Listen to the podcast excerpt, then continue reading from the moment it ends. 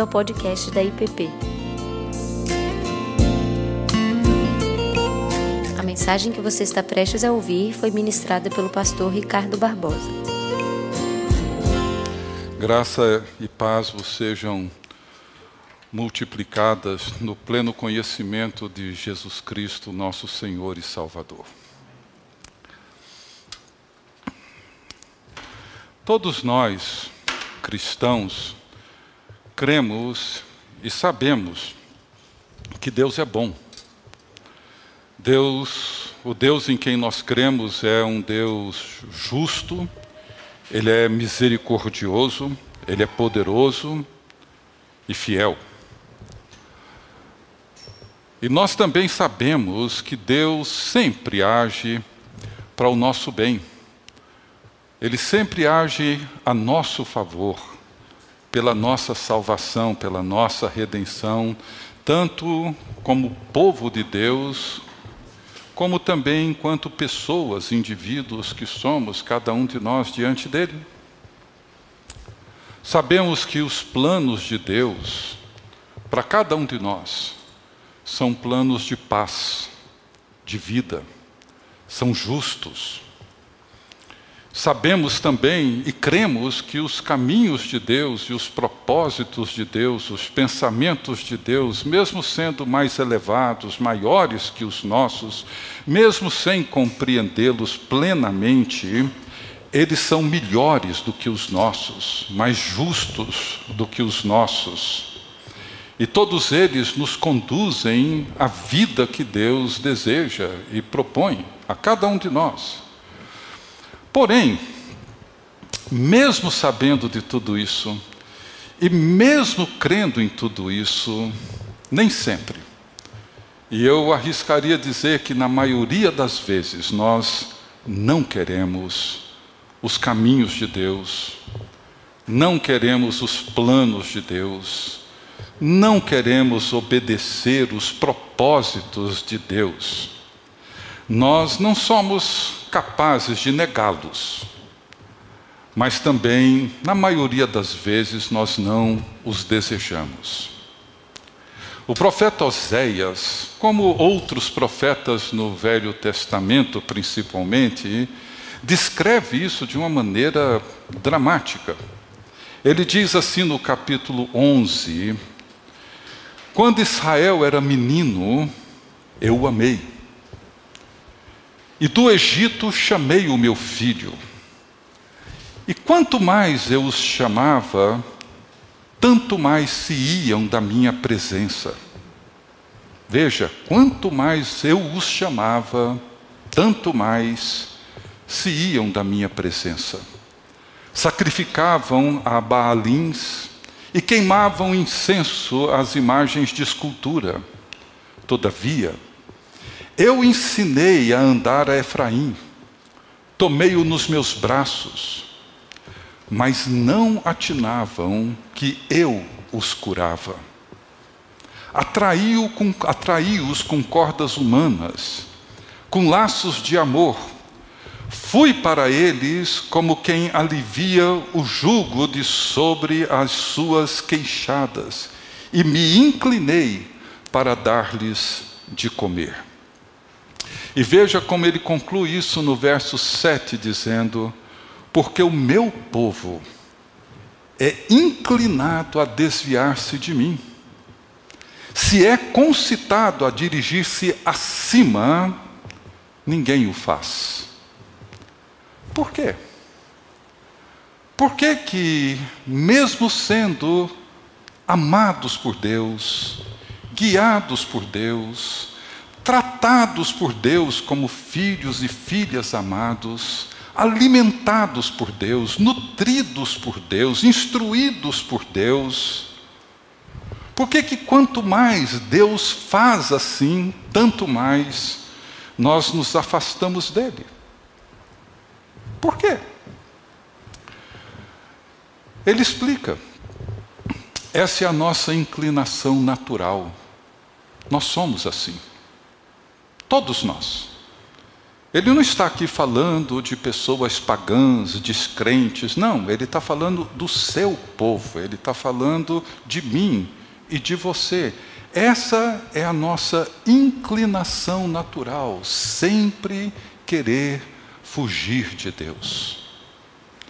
Embora, como eu já disse, não sejamos capazes de negar a bondade, o amor, o cuidado de Deus e nem negar o nosso interesse por Deus e pelos seus caminhos, o que nós vemos nos profetas é que o sofrimento e a tristeza de Deus que eles relatam diz respeito a essa contínua, frequente inclinação de todos nós em rejeitar os seus caminhos e a sua palavra. O texto para nossa meditação hoje encontra-se no profeta Isaías, capítulo 30, dos versos 15 até o verso 22. Livro do profeta Isaías, capítulo 30, dos versos 21, dos versos 15 até 22. Perdão, até 21. Isaías 30, 15 a 21. Diz assim a palavra do Senhor. Porque assim diz o Senhor Deus, o Santo de Israel: em vos converterdes e em sossegardes está a vossa salvação, na tranquilidade e na confiança a vossa força, mas não o quiseste. Eu vou repetir o verso 15. Em vos converterdes e em vos sossegardes está a vossa salvação. Na tranquilidade e na confiança a vossa força, mas não o quiseste. Antes dizeis: Não, sobre cavalos fugiremos. Portanto, fugireis e sobre cavalos ligeiros cavalgaremos. Sim, ligeiros serão os vossos perseguidores. Mil homens fugirão pela ameaça de apenas um. Pela ameaça de cinco, todos vós fugireis, até que sejais deixados como mastro no cimo do monte e como estandarte no outeiro. Por isso, o Senhor espera para ter misericórdia de vós e se detém para se compadecer de vós, porque o Senhor é Deus de justiça. Bem-aventurado todos os que nele esperam. Porque o povo habitará em Sião, em Jerusalém. Tu não chorarás mais, certamente se compadecerá de ti a voz do teu clamor, e ouvindo-a, te responderá. Embora o Senhor vos dê pão de angústia e água de aflição, contudo, não se esconderão mais os teus mestres, os teus olhos verão os teus mestres. Quando te desviares para a direita e quando te desviares para a esquerda, os teus ouvidos ouvirão atrás de ti uma palavra dizendo: Este é o caminho, andai por ele. Essa é a palavra do Senhor. O contexto aqui que Isaías traz essa palavra do Senhor é que Israel encontra-se diante de uma iminente invasão dos assírios. O exército assírio marchava em direção a Israel. E é claro, o povo vive momentos de grande ansiedade, medo e preocupação. Deus promete que cuidaria deles. Deus promete que ouviria o seu clamor e os guardaria. Mas, infelizmente, em momentos como esses de grande ansiedade, de grande preocupação, de medo, eles não ouvem. E mais, eles rejeitam o conselho e a proteção de Deus e passam a fazer seus próprios planos, montar as suas estratégias decidir aquilo que eles devem fazer para se proteger do grande inimigo. E eles fizeram alianças sem consultar e sem a aprovação divina. Eles buscaram proteção na grande nação do Egito, sem levar em conta que essa aliança com o Egito traria sobre eles vergonha muito sofrimento, porque toda a segurança que o Egito poderia oferecer a eles era vã e mentirosa, inútil. Verso 7. Eles queriam que os profetas falassem coisas bonitas, aprazíveis, coisas boas e que os visionários tivessem visões positivas, visões que agradassem a eles. Está no verso 9: Porque povo rebelde é este, filhos mentirosos, filhos que não querem ouvir a lei do Senhor. Eles dizem aos videntes: Não tenhais visões, e aos profetas: Não profetizeis para nós o que é reto. Dizei-nos coisas aprazíveis, profetizai-nos ilusões. Não é isso que nós queremos. Não é isso que, em momentos de aflição e de grande angústia, medo e preocupação, o que nós buscamos não são palavras aprazíveis, agradáveis, boas, visões que nos enchem de esperança, de segurança. Era isso que eles queriam profetas de ilusões, pregadores que pregavam mentiras. E Deus então se volta para o seu povo e diz mais ou menos assim: Se vocês desejam a salvação, inclusive dos assírios, voltem-se para mim. Arrependem, arrependam, sosseguem. Sua força não está na grande nação do Egito a sua força está na sua tranquilidade e na sua confiança em mim. Mas vocês não querem. Nem a salvação, nem a força que eu ofereço. Pelo contrário, vocês dizem: vamos fugir. Nós fugiremos a cavalo. E se necessário for, tomaremos cavalos mais velozes ainda mas a grande ironia é que os inimigos de vocês são mais velozes que vocês.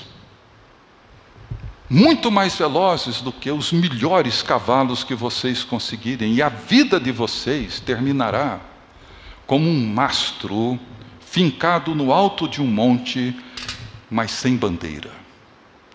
No final de tudo, vocês não terão conquistado absolutamente nada a não ser a solidão e o vazio. Em vos converterdes e em sossegardes está a vossa salvação, na tranquilidade e na confiança a vossa força. Mas vocês não quiseram. Não é o que queremos. Na maioria das vezes não é. Por que rejeitamos? a salvação e a força que vem de Deus. Por que preferimos fugir? Fugir buscando cavalos velozes, cada vez mais velozes. Porque naquelas circunstâncias o Egito, que os escravizou, dominou, parecia uma alternativa mais atraente? Por que nós insistimos em resolver os nossos problemas, seja eles quais forem, do nosso próprio jeito, com os nossos próprios recursos, fazendo alianças as mais estranhas a Deus possíveis? Porque essa é a nossa inclinação.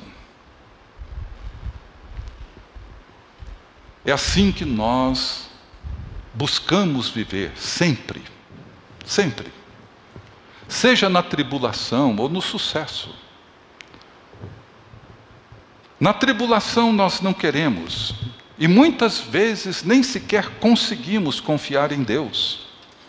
No sucesso, na bonança, nós não queremos nos submeter a Deus. Não queremos ouvir a Sua palavra ou seus conselhos. fugimos de Deus.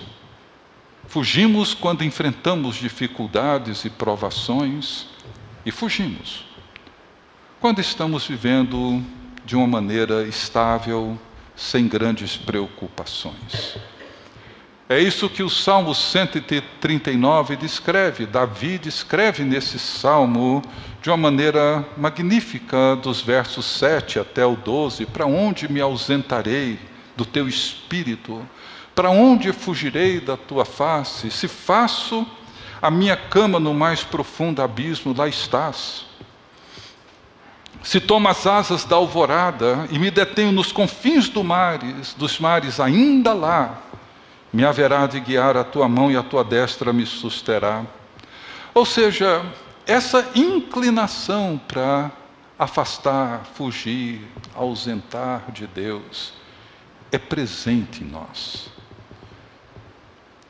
E a grande ironia é que a salvação, no sentido mais amplo dela, que Deus nos oferece, está no arrependimento e no sossego e a força que nós tanto necessitamos nos momentos mais difíceis da nossa vida está na tranquilidade e na confiança. Mas não é isso que nós queremos. Elas nunca estão nos planos e nas estratégias que formulamos.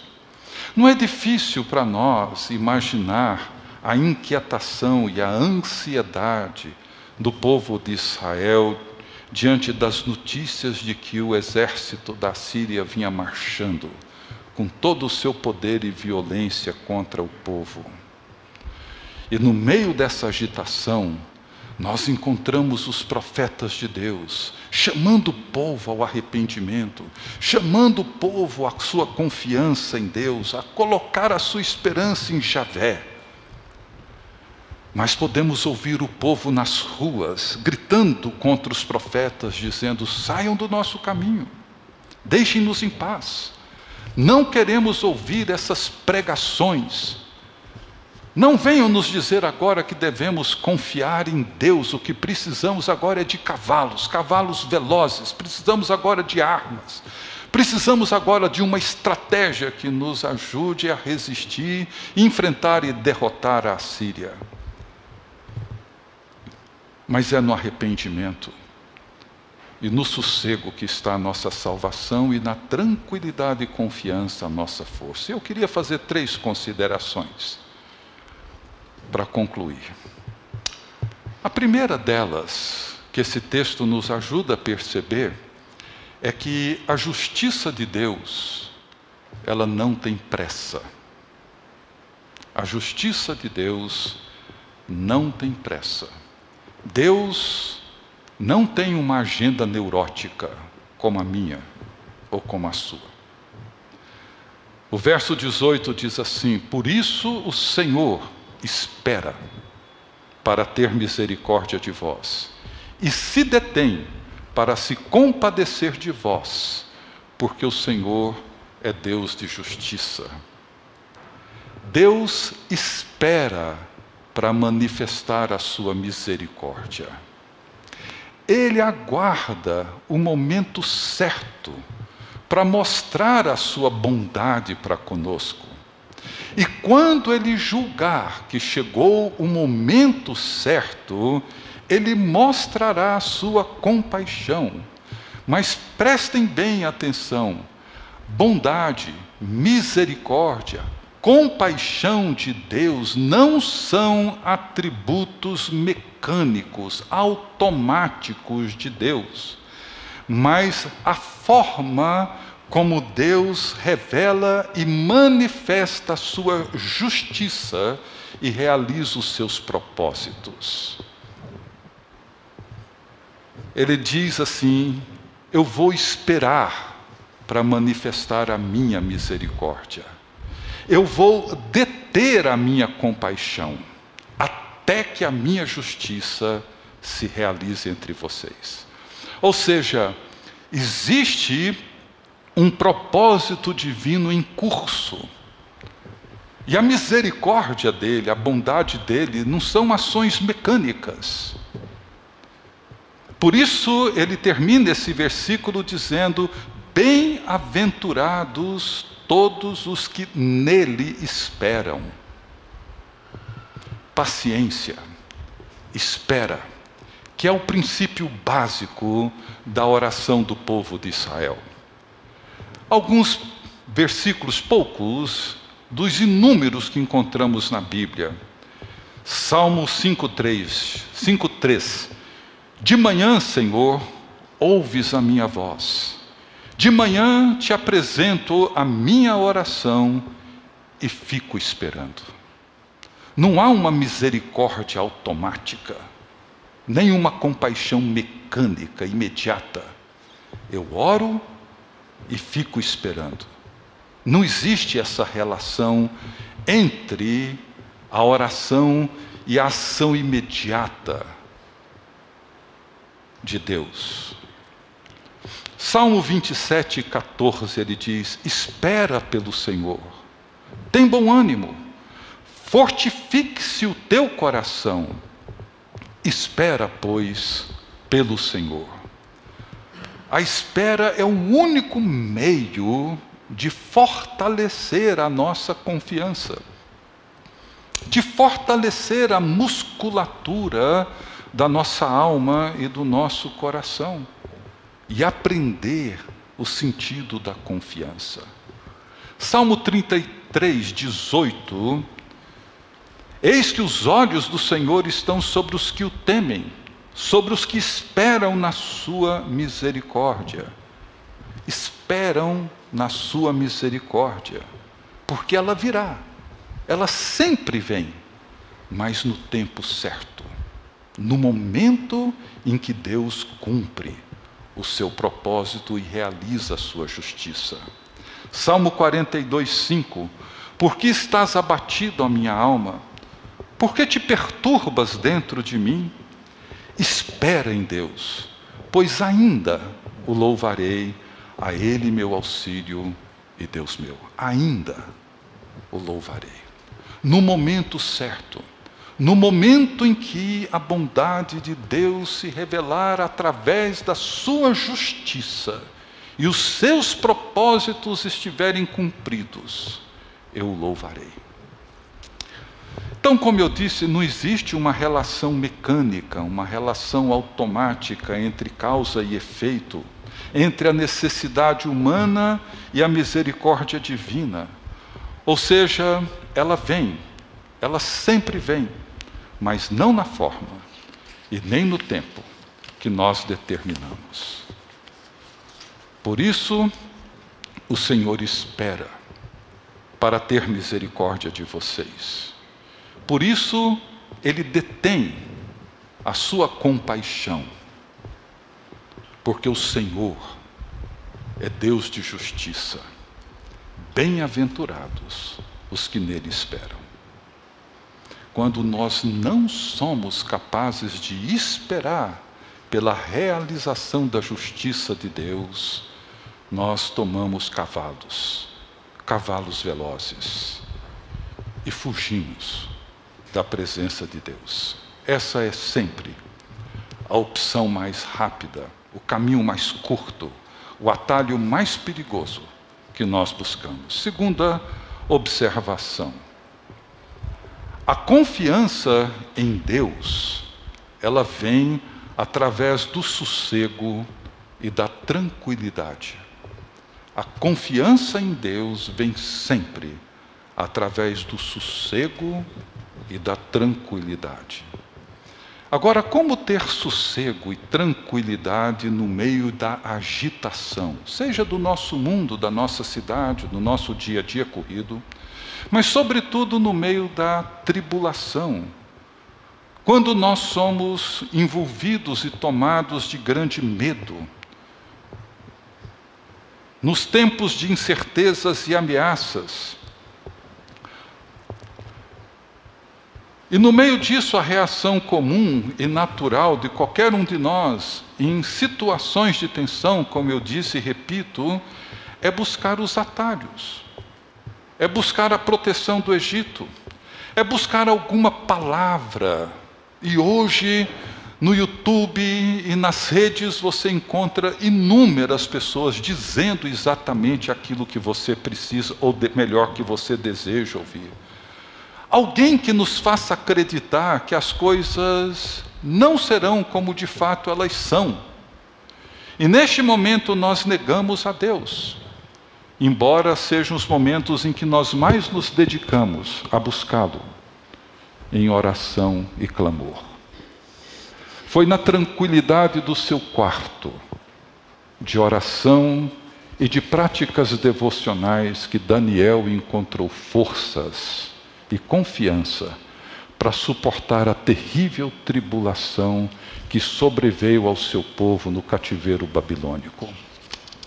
Foi no silêncio e na tranquilidade dos pastos onde ele cuidava das ovelhas do seu pai que Davi encontrou as condições para adoração, oração e contemplação que o ajudaram a ter confiança e força para esperar os longos anos de tribulação, perseguição e sofrimento até assumir o reinado para o qual havia sido ungido rei.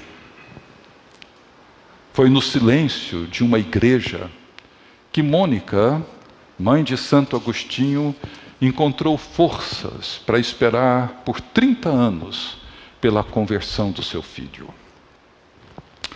Confiança e força em Deus, experimentar a salvação de forma plena e transformadora, só vem através de uma longa, longa espera tranquila e silenciosa.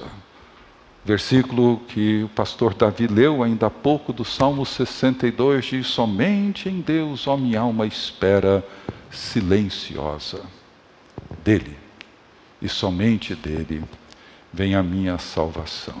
E em terceiro e último lugar, o sossego e a tranquilidade requerem de nós lugares tranquilos e sossegados. É difícil, eu diria que impossível, encontrar força em Deus e aprender a confiar nele quando nossas vidas encontram-se tumultuadas, com diferentes clamores, quando nós nos encontramos vivendo em profunda desordem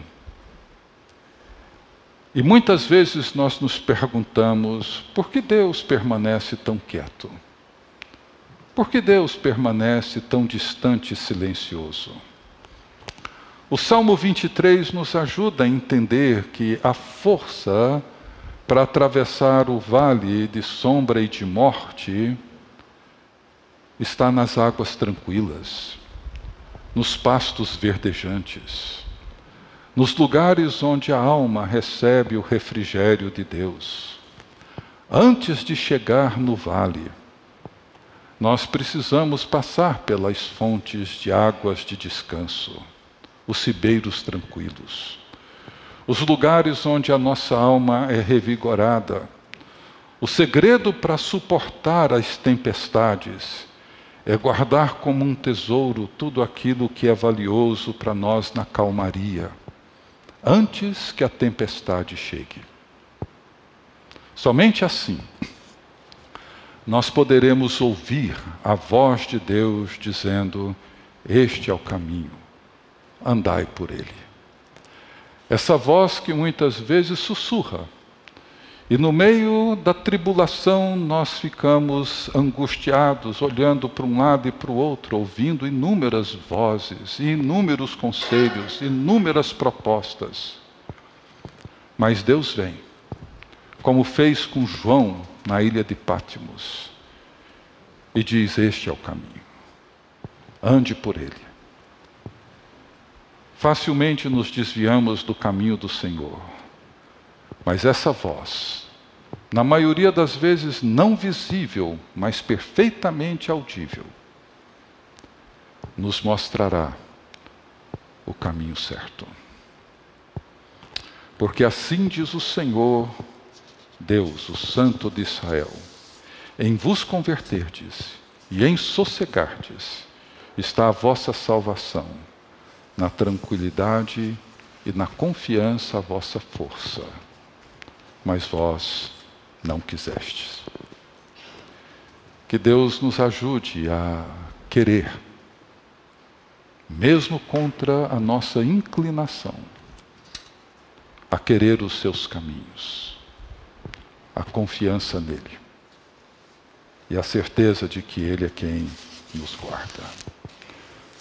Deus bendito, dá-nos a graça de ouvir a tua voz, não aquelas que nos iludem, não aqueles caminhos que nos levam aos lugares perigosos e às consequências trágicas e danosas. Que ao atravessarmos, ó Deus, os vales sombrios, de sombra e de morte, ao enfrentarmos, ó Deus, os tempos de tribulação, de luta e de dor, que o Senhor nos assista e que a tua palavra seja acolhida por nós. Dá-nos, ó Deus, sossego, tranquilidade, para que possamos gozar da salvação e da confiança e força que vem de Ti. No nome de Jesus.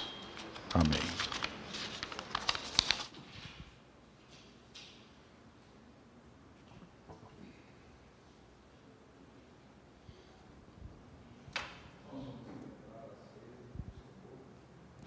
Eu convido todos a colocarem-se de pé e nós vamos juntos citar o credo apostólico.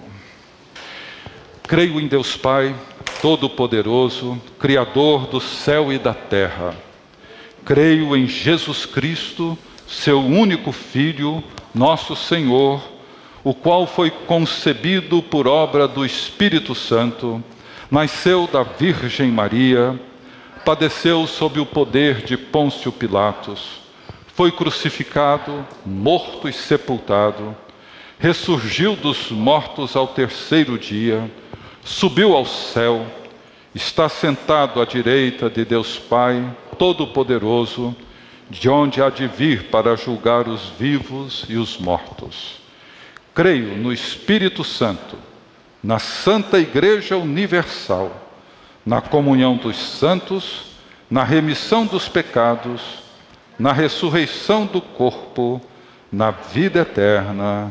Amém. Concede que o teu povo, iluminado e fortalecido pela tua palavra e pelo sacramento, brilhe com o esplendor da glória de Cristo, para que ele seja conhecido, adorado e obedecido até os confins da terra, mediante Jesus Cristo, nosso Senhor, que vive e reina com o Espírito Santo, um só Deus, agora e sempre. Amém. Você acabou de ouvir o podcast da IPP. Para saber mais, acesse nossa página em www.ippdf.com.br.